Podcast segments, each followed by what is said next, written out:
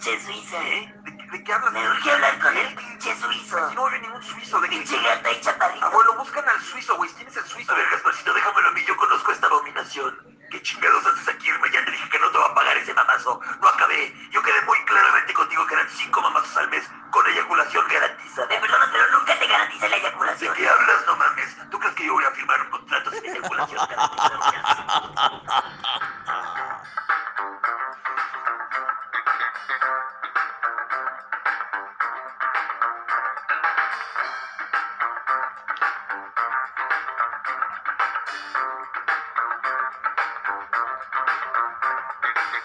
Bien, hemos llegado acá, a estas alturas del partido, por supuesto.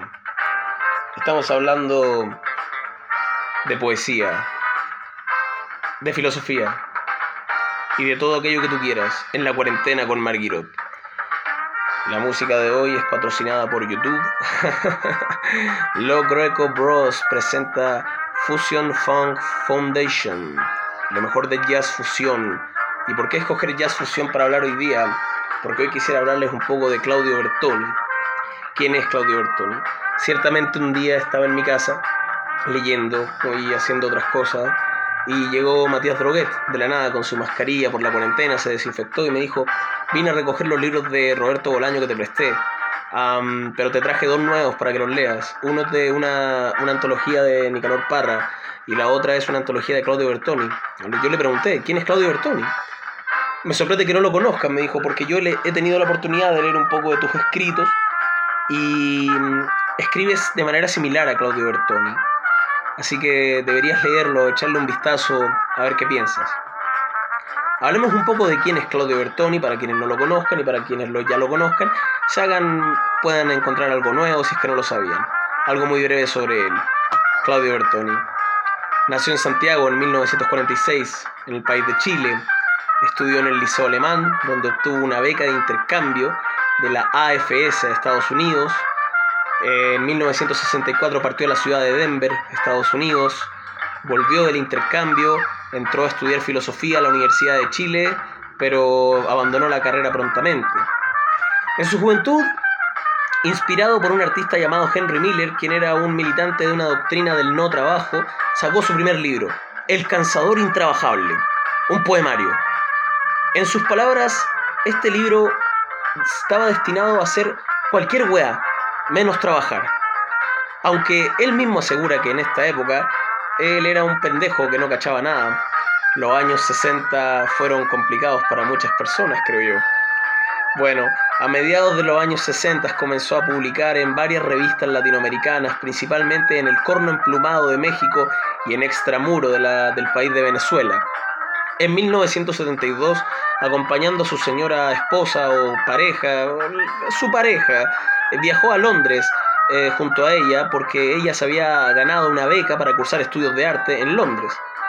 Fue en la ciudad de Londres donde publicó el mítico primer volumen de su libro El Cansador Intrabajable de 1973. Hoy esta es una reliquia histórica prácticamente. Es casi imposible de encontrar el volumen original de la edición de 1973, El Cansador Intrabajable. Seguramente Bertoni tiene una, pero por lo demás es una reliquia que los, los que aman la poesía como que buscan encontrar, anhelan encontrar en una subasta o en una tienda de San Diego, en un, en un persa de libros y poder comprarlo. Al año siguiente, en 1974, realizó su primera muestra fotográfica en el Royal College of Art de Londres, donde participó en la exposición colectiva Artists for Democracy, Artistas por la Democracia. Desde aquel entonces, desde esa época, se ha reconocido a Bertoni como un fotógrafo, un artista visual, el cual ha expuesto su obra cerca, eh, en cerca de 80 países, en exhibiciones colectivas, tanto en Chile como en Alemania, Estados Unidos, Portugal, España, Holanda, y al menos siete muestras individuales en Chile y en Perú. Ah, su obra se ha caracterizado por un marcado sello autobiográfico, eh, por el humor, por el tono coloquial de su escritura y la descripción de escenas cotidianas. Asimismo, eh, se ha dicho, se ha postulado que presenta una suerte de minimalismo ligado a filosofías orientales, pero con un sello muy importante que es eh, el recurso al erotismo, el recurso al deseo sexual que rara vez aparece satisfecho en la escritura de Bertoni. Esto lo digo por cuanto en la poesía que seguramente vamos a leer después de, esta breve introducción, es que él habla de la mujer como el objeto del deseo, como, el, como algo inalcanzable. Eh, lo que me gusta de esta frase que es eh, rara vez aparece satisfecho el deseo sexual. Bueno, Bertoni nos invita a esto precisamente porque uno, eh, un varón o una mujer o cualquier persona puede decir cuando ya está un poco más viejo, cuando ya tiene una pareja definitiva y única, decir, no, mira, la verdad que mi vida sexual está satisfecha. No me quejo. Pero aún así Bertoni nos invita a decir, loco, yo tengo cuarenta y pico años, soy artista visual e igual me calientan las modelos a las que les hago fotos. A veces estoy en un, en un, en un café toman, en un, tomándome una cosa y no puedo evitar verle el culo a la mesera. Eh, te invita a abrir la, la expectativa de decir, amo las, las tetas grandes, los culos enormes y no sé, la belleza de una mujer afrodescendiente por sobre la mujer blanca y rubia, por decir algo. Esto ya es una impresión mía después de haberlo leído yo. Seguramente el que lo lea puede sacar sus propias conclusiones. Pero es lo que yo pienso. eh, De eso se trata, eso es lo divertido para mí de leer a Bertoni.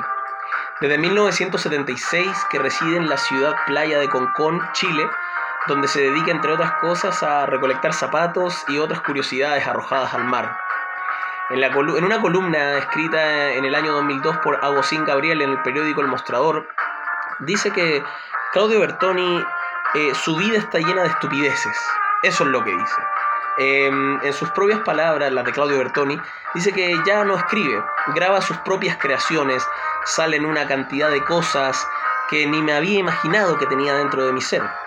Ahora, con más práctica, los poemas salen solos, lo que sea, ya que lo que escribo es muy sonoro, por eso quiero grabarlo.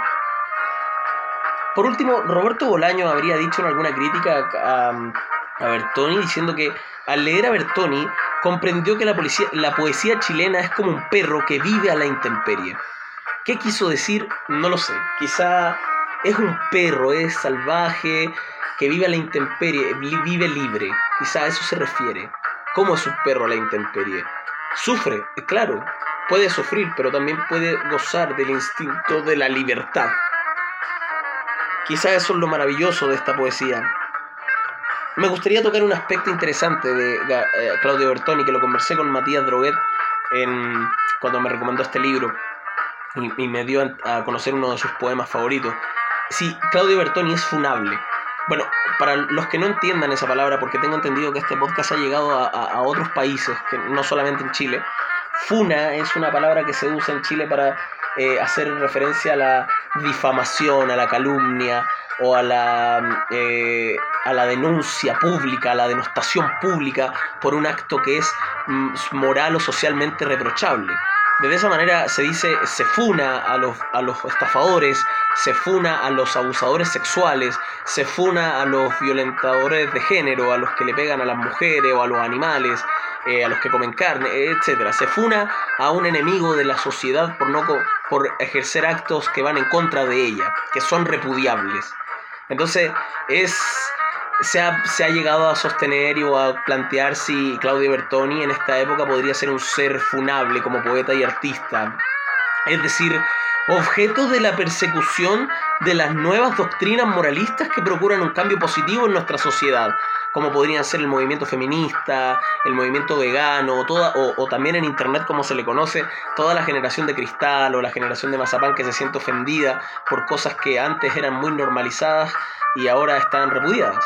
Respecto a esto, eh, Matías Droguet, que conocía mucho de Bertoni cuando me lo recomendó, me dijo, eh, yo creo que a él no le importa, lo han intentado funar en el pasado y no, no resulta con él, porque, pues bueno, está fuera, no es un artista que digamos que vive de la farándula literaria, no, eh, está en boga de todo, no lo sé, tuvo su cuarto de hora con mucha boga, claro, pero ahora él es un, un señor que está retirado, entonces cuando intentan funarlo a él le refala, él ya hizo lo que tenía que hacer y no le importa, entonces él sigue escribiendo y demostrando lo que él considera es arte, que es una expresión de su alma en el papel, en la fotografía o en algo más.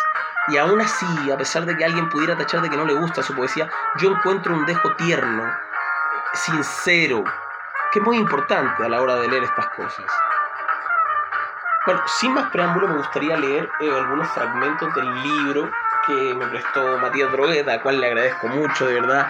Agradezco que constantemente de lo que yo estoy leyendo, estudiando, etcétera, me venga a sacar de la rutina con estas poesías que la verdad encuentro interesantísimas, de verdad. Un abrazo enorme.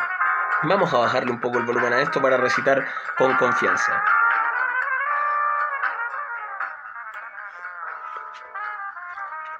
El primer poema se llama Mi madre y yo y está en la página 11 de El cansador intrabajable. Mi madre y yo llevamos una vida perfectamente triste y tranquila. Yo voy de compras, ella cocina, yo lavo las ollas, vemos televisión desde las 2 de la tarde hasta la 1 de la madrugada. De noche aseguro las puertas, apago las luces y vuelvo a mi pieza. No sé si desvestirme y tampoco me decido a leer ni hago abdominales. No tengo ánimos para pensar en nadie y sentado al borde de la cama, siento nostalgia de aquel tiempo en que solía masturbarme.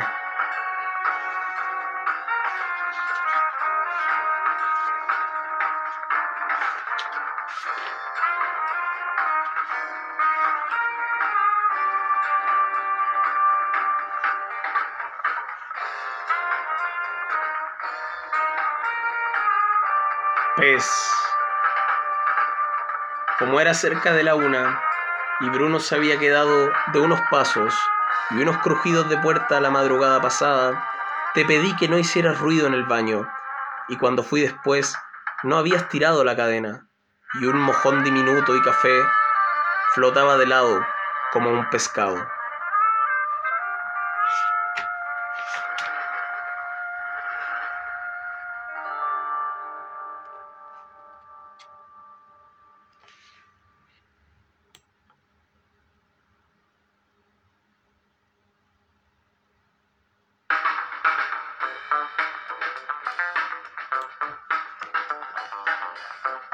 Según tu hora.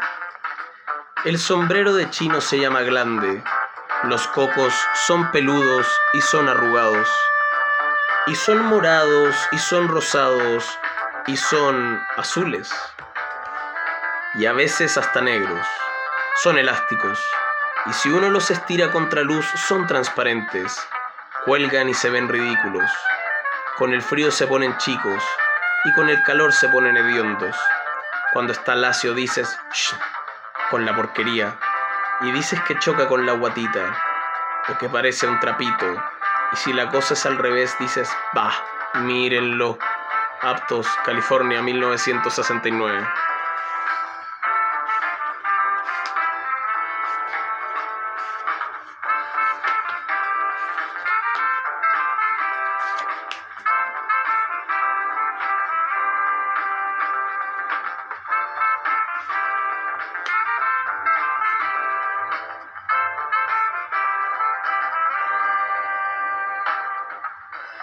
En tu cama. Qué honor entrar en tu cama. Y qué honor entrar frunciendo el ano al mismo tiempo que anudo y desanudo febrilmente los dedos de los pies. Mientras voy entrando pienso, y pensar que voy entrando en su cama una vez más, pensar que voy entrando en su cama otra vez. Y tú impávida como si nada, sigues leyendo un metro de la cama, en la que me introduzco sin calzoncillos, y con toda naturalidad.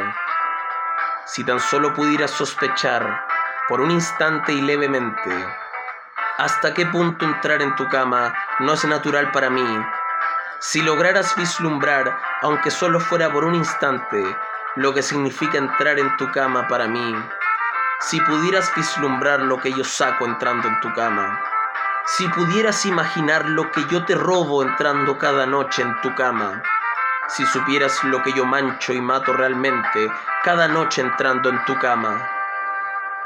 Si supieras lo que yo satisfago cada noche entrando en tu cama. Si en un relámpago de inteligencia y perspicacia lo comprendieras, me harías salir de tu cama y de tu casa y de tu vida y para siempre.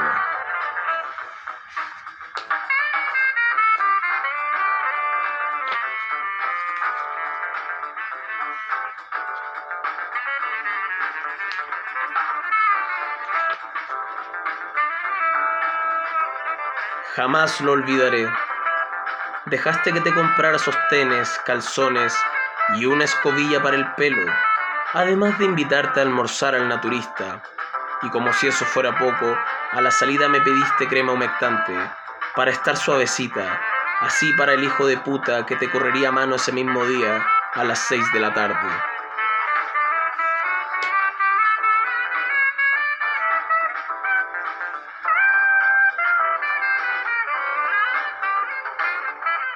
Poco.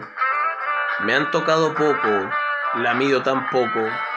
Nadie nunca me ha besado la guata con deseo, con calma, con cansancio. Y sobre todo, nunca nadie me ha pasado la frente por la prueba de un buque. Nunca nadie me ha pasado la frente como un detector de uranio. Nadie nunca me ha pesado la boca seca de ganas como una telita de cebolla. Por la frente, por la espalda, por la boca.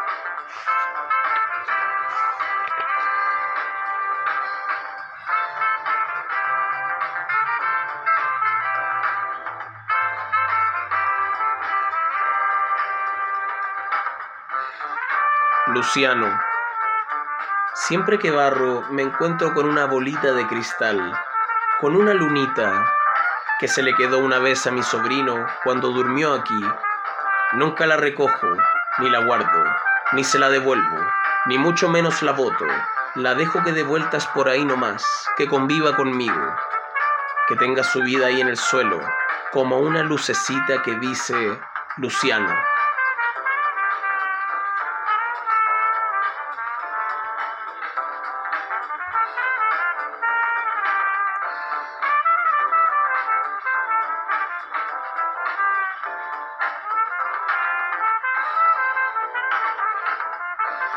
El pico parado es como la empuñadura de una espada hundida en mí.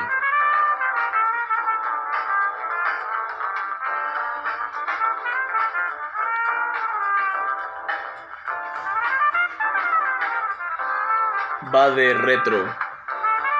Estoy mirando una teleserie brasileña. Un pobre imbécil y una mina que lo ha hecho absolutamente pico.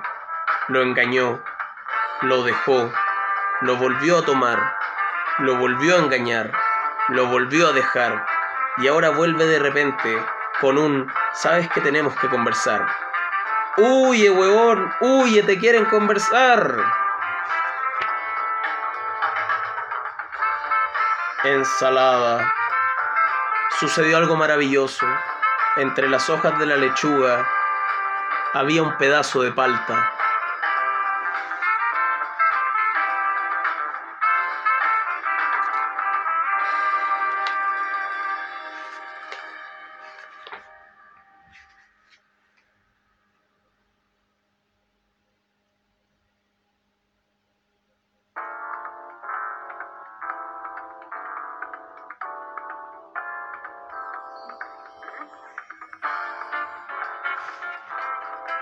Inmisericordemente. Tu poto es la presencia multitudinaria en mí. De lo inmisericordemente alarga, posterga y retuerce su existencia fuera y a expensas de mí.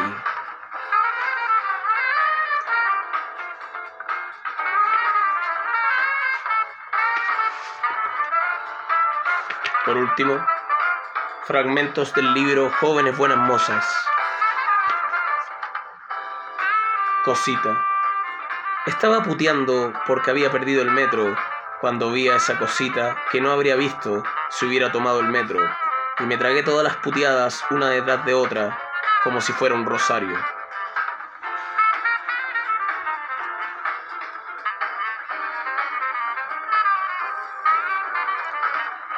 Hecho polvo. Hecho polvo es como quedo cuando me cruzo con una mujer que no veré nunca más en la vida y con la que me habría gustado pasar toda la vida.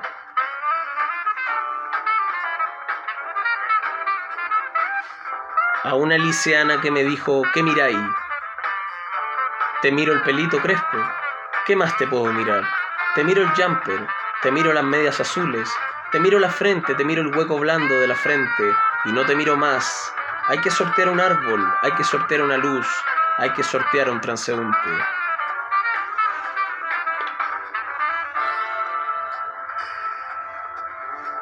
A una que pasó corriendo, corra nomás corazón, pero en vez de pasar a mi lado como si no pasara nada, agárreme de las solapas y zarandéeme, muérdame la manzana de Adán que para eso está, pero más que nada deme bechito, agárreme lo que es chute, y póngase mis pantalones como cintillo, de gran jefe indio en la cabeza, al César lo que es del César, y al cielo, como dice Blanca Varela, nuestra espalda sacudida por el amor.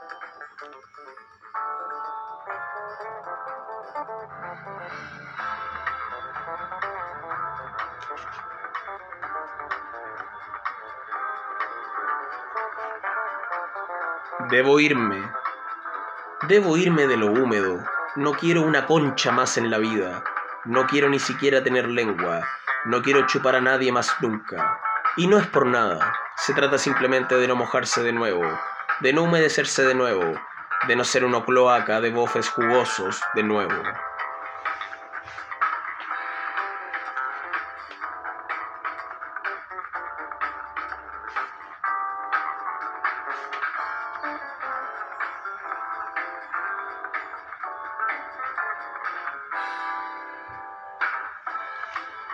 Bolero. ¿Cómo no voy a bailar como bailo si no culeo hace un año?